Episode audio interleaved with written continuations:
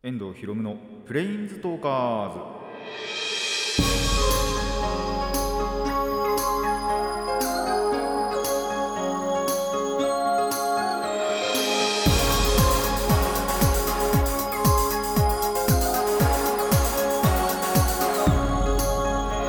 ラジオの前の皆さんこんにちは。遠藤博夢のプレインズトーカーズパーソナリティの遠藤博夢です。この番組はマジック・ザ・ギャザリングのプレインズウォーカーたちがさまざまなスカイへ旅できるかごとくさまざまな話をしようという番組です。2月もねそろそろ終わるっていう頃ではあるんですけどあのー、暑くないっすか？暑くないっすか？気温気温はそうでもいやでも気温も暑い時あるな。あのー、日が差してるとねより暑く感じるっていう日なんですけどあのー、本当に昼間っていうのかなは上着を着てると汗かくなっていうぐらいあったかいなって思うんですよ。もうなんなら本当に春終わりからまあ初夏まではいかないかなでもって思うんですけどでまあそれ本当にそれぐらいな気がする、えー、今2月です。3ヶ月とか4ヶ月先のことをが今現在起こってるなってすごい思うんですよね。なんでどうなってんのって 本当に思うんですけど。2月って本来絶対こんな暑くないと思うんですけどそれ1回だって最近20度とか行った時確かありましたからね。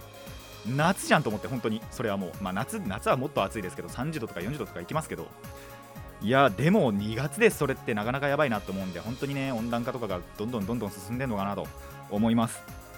まあ、かと思えばね夜はすごい寒いんですよやっぱり。あの絶対に上着ないと風邪ひくんじゃないかっていうぐらい寒いな、まあ、夕方ぐらいからかなやっぱり。は寒いなって思うのでであと昼でもやっぱり風が吹くとね風は冷たいなってやっぱ思うんですよ。なんで、あのー、仮にすごい気温あったかくてそれで風吹くと多分ちょうどいいんですけどまあそんなことないんですよね。あのー、多分気温本当に寒い日に風も吹いちゃって寒くって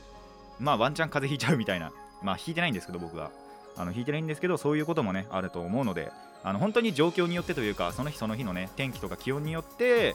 あの衣服を変えてねあのもちろん外出するという時はですけども、えー、なかなか今は外出する機会は皆さん減ってると思いますので僕も、まあ、それはもちろん減ってはいるんですけどあのー、まあ、ちょっと後々お話はするんですけど出かけてはきたのででその時もやっぱり暑いなって思ったんでこんな話をしてるんですよね。でそうあのやっぱなんでね状況によって出かけなきゃいけないっていう時はねあの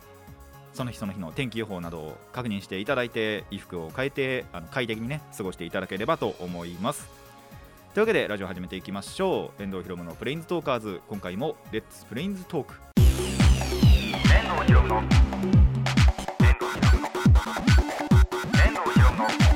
プレインズトーカーズ。改めましてこんにちは。遠藤ひろむです。あのー、まあ今日のこの収録日の朝の話なんですけどえっとまあいつもと違ってですね本当はいつもだったらあのー、自販機、まあ、自販機とか、まあ、コンビニとかでジュースを買って、まあ、ジュースっていうか、まあ、飲み物買ってあの収録場に来るんですよ。ちょっと今日趣向を変えて水筒持ってきたんですね。で水筒にコーヒーが入ってるんですよ。実はこの中に。まあちょっと諸事情というかあって今コーヒー僕の部屋にどっさりあるんで。そのコーヒーを入れてきたんですね1杯分。お湯沸かすじゃないですか。で水筒を入れてコーヒーも入れるじゃないですか。で試しにどれぐらいの熱さかなっつってちょっと時間はでも置いたんですよ。で出る直前家出る直前ぐらいなんですけど。に飲んでみたらまだ熱くって今実際あのー、今現在進行形で舌やけどしてます。熱い。ちょっと痛いっていう。くっそどうでもいい話でした。いやー本当にまあちょっと密閉しちゃったからっていうのも多分あるんですよね。あのー、蓋開けて置いとけば多少は冷めたと思うんですけどあのー、すぐ蓋閉めちゃって。で密閉しちゃってたんで多分熱が逃げなかったんだなって思ってもうあのー、でも多分56分置いたと思うんですよそれでも。だからちょっとは冷めてるだろうなって思って飲んでみたらめちゃくちゃ熱くってあの舌やけどしたし喉もちょっと通るときやっぱ熱かったんですよね。危ねえなと思いました。まあ舌は本当にやけどしてて今本当にヒリヒリしてます。でえっとしょうがないんで氷は入れてきました。なんで味は薄まってます。味がね薄まっちゃうんでねあんまりやれなやりたくなかったんですけどちょっとこれはやむを得ないなって思ってで、えー、とついさっき飲んでみたら、えー、大丈夫でした。ただ、えー、とやけどは治りませんと。いうのがあるんで皆さんも気をつけてください、えー、それでは最初のコーナーいきましょう。最初はこちらです。朗読。はい、えー、2週に一遍朗読をやってるんですが今回えっ、ー、とさなんだろう小ほん短編小説っていうのかな？みたいな感じのをそう詩でもないんですよ。いつもみたいな。詩でもないしまああの最近監視とかもやりましたけどそれでも、ま、あのなく普通に日本の日本人が書かれた、えー、作品を一つただもう結構読んでみたら5分ぐらいだったんですよね。なんで、えー、今回はこんな作品を読んでみたいと思いました。でああれはちょっと後で言おうかなとも思うんですけど、えー、ちょっとねその気になった作家さんというか、あのー、作品を書いてくださる方がちょっと1人できましたのでその人の作品から1つ、えー、読みたいと思います。というわけで早速いきます。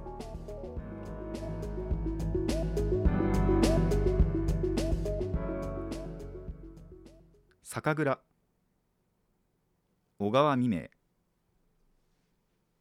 ジョー甲と乙の2つの国は隣り合っているところからよく戦争をいたしました。ある時の戦争に甲の国は乙の国に破られて乙の軍勢はどしどし国境を越えて甲の国に入ってきました。河野大将はとても正当の力では乙の軍勢を防ぐことができない。そうして降参しなければならないと思いましたからこれは何か策略を巡らして乙の兵隊や大将どもを殺してしまわなければならぬと考えたのであります。そこで乙の軍勢が河野ある小さな町を占領した時に河野大将はすっかりその町の食物を焼き払ってただ酒と水ばかりを残しておきました。そうしてその酒と水にはことごとく毒を入れておきました。大将は敵がきっと腹を減らして喉を乾かしてくるに違いない。その時食物がないからきっと酒を飲み水を飲むに違いないと思ったのです。そうしてこの町から逃げて行きました。果たして乙の軍勢はえらい勢いでこの町を占領しましたけれど食物がありません。みんなは腹が空いて喉が渇きますものですから。大将をはじめ兵士はいずれも酒を飲み水をガブガブ飲んだのであります。すると急に腹が痛み出してきて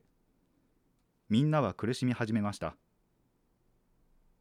そうして時を移さずにゴロゴロと倒れて死んでしまいました。はるかにこの様子を見ていました河の国の大将はこの時だと思いました。負けた兵士を勇気づけて逆襲をいたし散々に弱った乙の国の軍勢を破りました。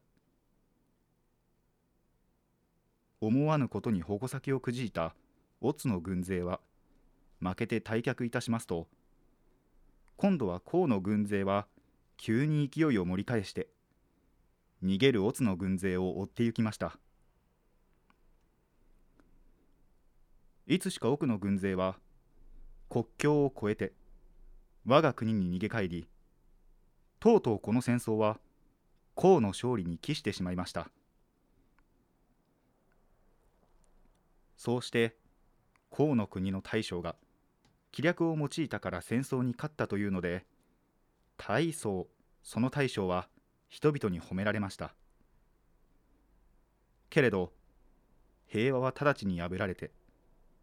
また二国は戦争を始めました。下。今度は唐の国が勝ち続けてその軍勢は国境を越えて乙の国へ侵入したのであります。ある日のこと。唐の軍勢は乙の国のある村を占領いたしました。その村の人々はすでにどこかへ逃げてしまって村には全く人影が見えなかったのです。たまたま家を失った犬がその辺をうろついている姿を見ますばかりで豚も鶏も馬も牛も見なかったのであります。それは村人が逃げる時に敵に渡すのを惜しんで連れて行ったりまた殺して焼き捨ててしまったりしたのであります。河の国の大将はこの寂しい火の消えたような村の中を見回りました。どこかに食べ物が隠してないかと思ったのであります。けれどどこにも食料品がなかったのです。大将は微笑みました。そうして心の中で言ったのです。ははこれはいつか俺が敵を困らしてやった策略をそのまま俺に当てはめようとするのだな。バカなやつらめ。と見回って歩きました。すると草原の中にただ一人の少年が座っていました。太陽の光はその少年の頭を熱そうに照らしています。お前はそこで何をしているのだ？と大将は少年に声をかけました。私はビッコです。みんなと一緒に逃げることができませんから仕方なくこうしています。と答えました。お前はどの井戸や酒蔵に毒を入れたか知っているに違いない。それを教えればよし。教えないと承知しないぞ。と大将は言いました。少年はこの村の3軒の酒蔵だけには毒が入っているが他は毒が入っていないと告げました。これを聞いた大将は考えていましたがやがてみんなに命令を下してみんなは3軒の酒蔵の酒を飲めその他はどれも毒が入っているぞと叫びました。兵士たちは争ってその3軒の酒蔵へ飛び込みました。大将も行って酒を飲みました。そして一人残らず死んでしまいました。少年は嘘は言わなかったのであります。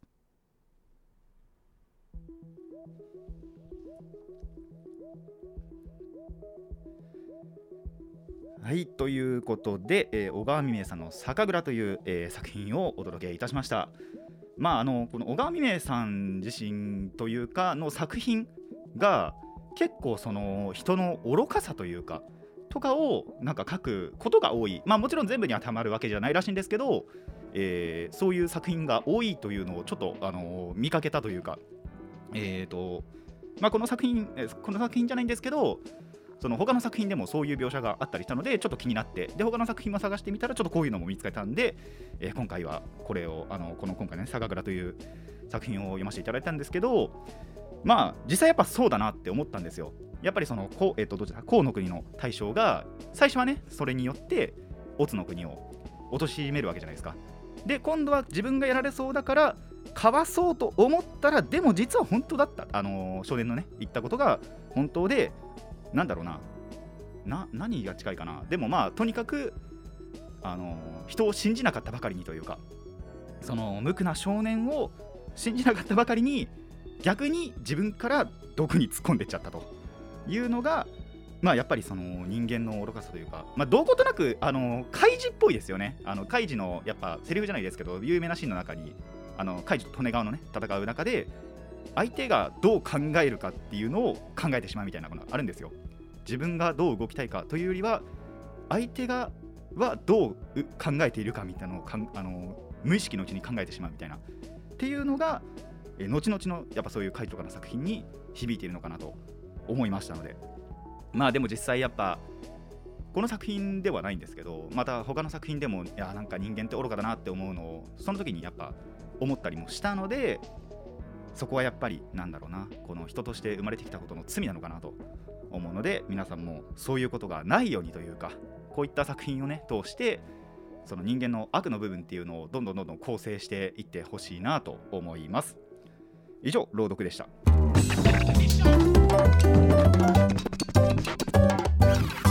遠藤ひろむのプレインズトーカーズ続いてはこちらです。マジかよって話。はいあのー、ですねまあオープニングでちょっと言ったんですけど出かけた日があったんですよ。その日すごい時間ちょっと出かけちゃって出かけたっていうか、あのー、外をうろついてたわけなんですけども、まあ、何をしてたかっていうとまず横浜でちょっと買い物があってその日あのその日っていうかまあ別にいつでもよかったんですけど、まあ、早めにやっぱ帰っときたいなって思ったんで横浜行ってまあグッズをね買ってきたわけですよ。でそのメインの買い物はもうもうあのパッて済んだんでまあついでにねちょっともう一つ買っとこうと思ってその日のうちに全部済ましとこう買い物済ましとこうって思ってあのー、とにかくいろんなお店を回ったんです。でなんでそんなに回ったかっていうとどこにもなかったんですよ。とにかくそれが。えー、何を買いたかったかっていうと、まあ、メインの方はね、ちょっと、あのー、まあ、伏せる必要もないんですけど、まあ、そっちはあんまり関係ない話なんで、えー、置いといて、その買えなかったものが、ウィクロスをね、買いたかったんです。あのスターターは買ったんですけどやっぱ拡張のブースター強化のためのブースターを買いたくってあのウィクロスもついでに買っちゃおうって思って横浜ぐる回ったんですよ。本当に駅の周りですけど。駅の周りをぐるっと回って。でそのまあめぼしいところを、まあ、カードショップとかあとヨドバシとかのめぼしいところを全部回ったんです。ほぼほぼ。まあ多分8割9割ぐらい。あの見落としてるところがあったらちょっとそれは自分の落ち度なんですけど。そうじゃなくて本当にまあここなら売ってるだろうここなら売ってるだろうっていうのをとにかくほぼほぼ回ったはずなんです。でそしたら本当にどこにも売ってなかったんですよ。その買いたいジャストで買いたいものががどこにも売ってなくて売り切れてたんですよ。どこもがどこもあのヨドバシとかもそうだし普通のカードショップとかでも全部のところで売り切れてて。でまあそれで横浜で買えなかったんでちょっとこれどうしようって思ってでもやっぱ一回ね外出してるしとりあえずやっぱそういう外出一回した時に他のもん回っとこうって思ってそこで横浜から町田に行ったんですね。で町田もそのいつも行くようなそれこそヨドバシも行きましたしヨドバシもあのカードって売ってるんであのトレーディングカードとか、まあ、あのおもちゃのコーナーですけどガンプラとかも売ってるところに、あのー、カードゲームも売ってるので行ったんですよ。ヨドバシまずないじゃないですか。で、他のカードショップも全部ぐるって、まあ、町田は横浜以上にはそんなにカードショップないんで、まあ、多分横浜の半分ぐらいしか寄ってないんですけど、とか、あと、アニメイトとかも寄ったんですよ。えっ、ー、と、アニメグッズしか売ってないと思いきや、トレーディングカードも多少は売ってるんで、もうぐるって回って、1個も見つからなかったんですよ やっぱり売り切れてて。で、その僕が買いたかったパック、そのウィクロスのパックっていうのが、最新弾ではないんですよ。最新弾の1個とか2個前なんです。それがジャストで売り切れてるんですよ。どんだけ人気なんだよと思って。すごいなと思いました。でしかも調べてみたところその通販もあるんです。あの言うてもタカラトミーからビクロスって出てるんでそのタカラトミーの公式の通販があるんですよ。そこ行っても行ってもっていうかそこのそのページを確認してもやっぱり売り切れなんですよ。もう公式から切らしちゃっててそのパックは。なんで、まあ、どこも売ってないんだなって、そんだけ人気なんだなって思いました。その人気にマジかよって思いました。あの、まあ、2次3次コラボなのか分かんないんですけど、で、ただ、しかもそのパックだけなんですよね。あの2次3次のコラボって、一応今までに、まあ、今回のこれも含めて4回分やってるんですけど、やってるらしいんですけど、あのー、その前の2つぐらいのパックは残ってたんですよ。コリジョンとリンカネーションっていうんですけど、その2つのパックはどこに行ってもあったんです。で、ただ僕がその今回買いたかった、えっと、インタールドディーバっていうのが本当にどこにも売ってなくて通販でも売ってなくて。でえっ、とその日は本当にそのメインのね方の買い物、まあ、プリキュアグッズって先に言っちゃうんですけどプリキュアのグッズだけ買ってなんなら町田でぐるった時間はほぼほぼ無駄になっちゃったんですね。あの何も買わなかったんで。でえっ、と後日なんなら地元の TSUTAYA に行ってきたんですよ。TSUTAYA とかカードゲーム一応売ってるんで今は。で蔦屋行ったらなんとそこでやっと1箱見つけたんです。おーしって思ったんですけどちょっとこういう時2箱買いたいなっていう欲があって一応その後もそのめぼしいところ地元でめぼしいところを前後で合わせて3件かなその津田山合わせて3件寄ったんですけどえっと3件目かなブックオフがやっぱ売り切れてたんですよね確か。なんでいやー売ってないもんだなとそういうところでもやっぱ売り切れてたんだなと。思って一応今その家には1箱あってまだ開封はしてないんですけど、えー、1箱は一応見つけてもう1箱を、えー、この後探しに行こうかなと思っています。いや本当にそんなことあるって思いましたよね。最新弾のパックがまあその売り切れてるとかだったらまだわかるじゃないですか。で実際僕もそういう経験あるんですよ。カードゲームやこの数年間やってる中で。10年ぐらいやってるかなもう。やってる中であのー、やっぱ最新弾のパックはでしかも人気なカードが入っていたりするとあのー、もう朝の時点で売り切れるみたいなっていうのは結構経験してきたんですけど。でまあ数日後には売り切れてるみたいなのもまあ最近は見てきたりもしたんですよ。まあそれは買いたいと思ってあの見てたわけじゃなく別に買わないけどパッて見たらあもう売り切れてるみたいなのはあったりするんです。1つとか2つ前のエキスパンションあのパックのことエキスパンションって言うんですけどが売り切れてどこにもないってことある？みたいな。本当にだから合計多分その日10件以上回ったはずなんですよ。カードショップとかを。どこに行ってもないと思って。っていうのは本当にその初の経験だったのでその人気にマジかよって本当に、えー、思いました。カードゲームをやるってことはねこういうことが つきまとってくると思うのでもしねこういう場に遭遇しましたらその時は、えー、お気をつけください。ほぼほぼ売ってない。まあでも諦めなければどっかには売ってるかもしれないというのもねあるので、えー、そこはやる上では、え覚えておいてください。以上マジかよって話でした。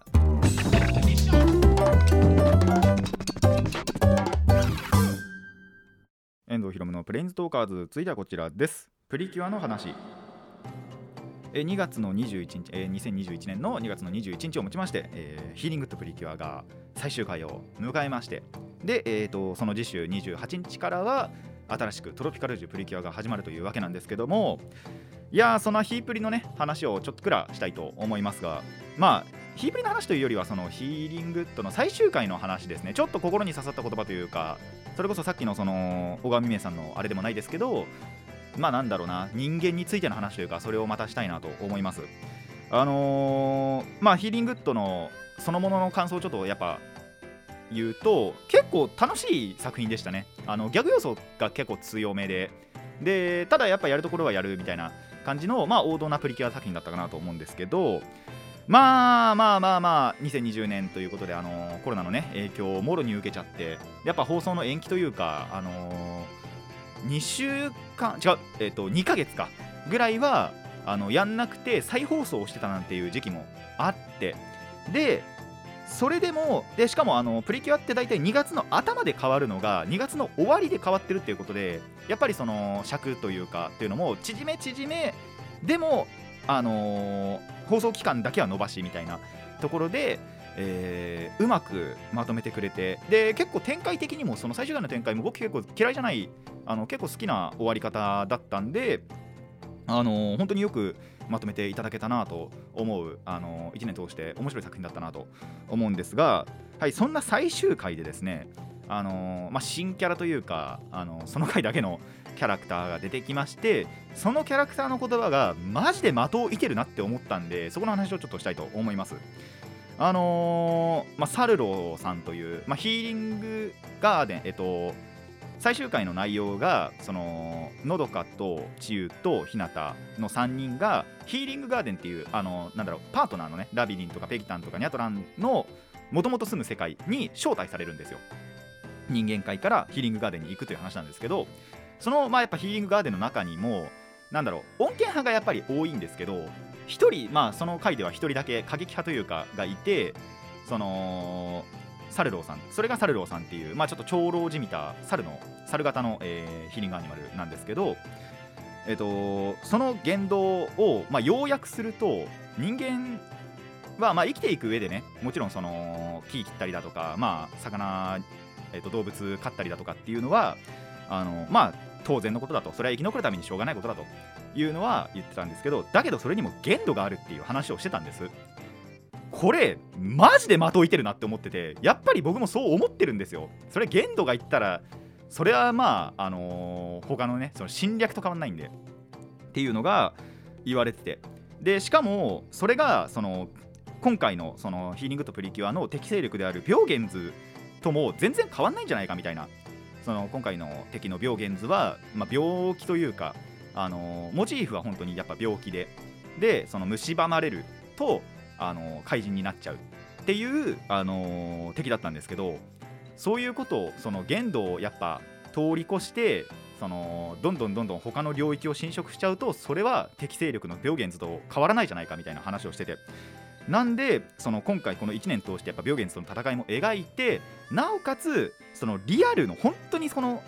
今僕らが生きてるこの3次元の話もしたっていうのは結構いい作品だったな。作品っていうかあのいいセリフだしその作品全部でねあのこの話をしたわけじゃないんであのあれなんですけど違うちょっとそれが違うんですけど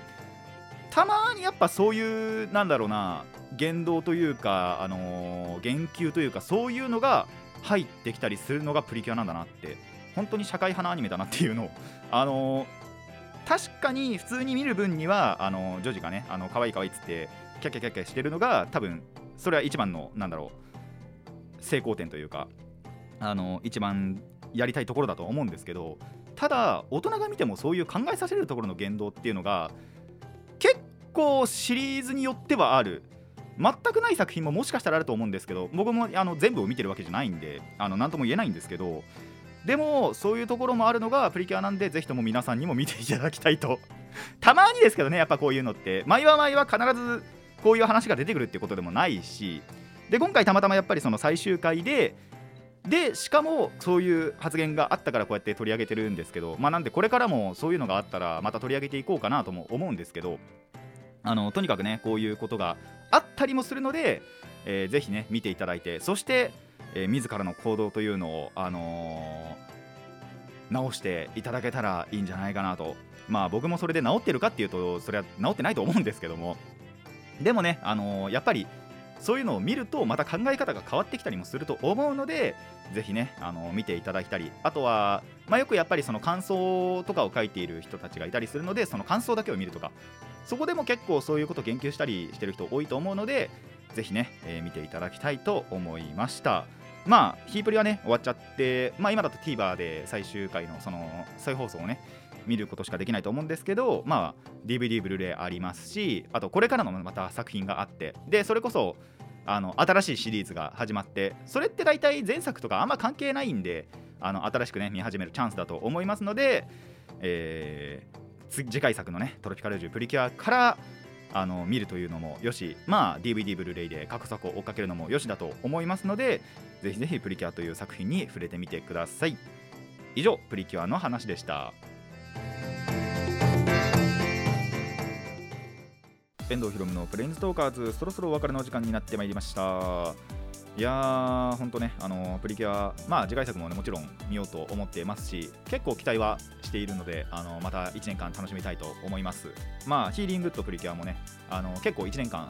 楽しめた作品だなとも思いますし、あと、結構、たまになんですけど、親も見たりするんですよ、一緒に。あの毎回ではなく、本当に2週に1遍とか3週に1遍とか見てると、ギャグシーンとかで笑ってたりもするんで、やっぱりそういう世代にもちゃんと受けるんだなっていう作品ではあったのかなと思います。まあ、それは多分プリキュアどの作品にももしかしたら言えると思うんですけど、なんで、あの、年とかね、気にせず、僕はあの周りの目があるんで、あんまり公言はしてないんですけど、こういうところでしか、こういうところとか、あと友達のね、前とかでしか公言はしてないんですけども、まあでも、全然、あのー、見ることは、あのー、恥ずかしいことじゃないなって、恥ずかしいことっていうか、あの純粋にやっぱ見ていただきたいシーンがちょいちょいあったりするんで、そういったところはやっぱね確認していただきたいなと思ったりもします。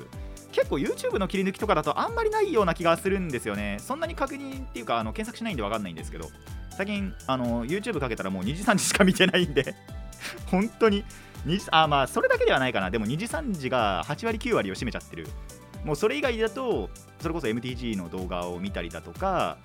遊戯王はやっぱりあんまり見なくなったな。であとね、なんだろう、でもやっぱその辺しかないかな、プリキュアの動画とかもあんまり見なくなっちゃったかな。っていう感じですね。なんで、そんだけね、あのどっぷり2時3時にも使っちゃってるわけなんですけど、えっ、ー、と、まあまあまあ、あのー、とにかくね、プリキュアはプリキュアで本当にいい作品なので、ぜひ本当に見ていただきたいと思いますし、まあ、あと、ウィクロスに関してはね、これこの後また探しに行って、僕は一体交通費でいくら使うのかっていうところになってくるんですけど、いやー、どうだろう、売ってるかな、売ってたらいいな、もう1箱ね、確保したら、えー、帰ろうかなと思います。えー、この番組ではお便りを募集しています疑問や反論意見はもちろんのこと朗読してほしい作品も募集しておりますどんなお便りもラジキャスネットのメール送信フォームまたは、えー、プレインズトーカーズのツイッターのアカウントにまで、えー、お寄せください。たくさんのお便りお待ちしています。それでは今回はここまでといたしましょう。遠藤ひろむのプレインズトーカーズここまでのお相手はえー、実はその横浜に買い物に行った時なんですけどちょっと言うの忘れてて、えー、リアルガチャで3900円消費しました遠藤ひろむでした。また次回もレッツプレインズトーク。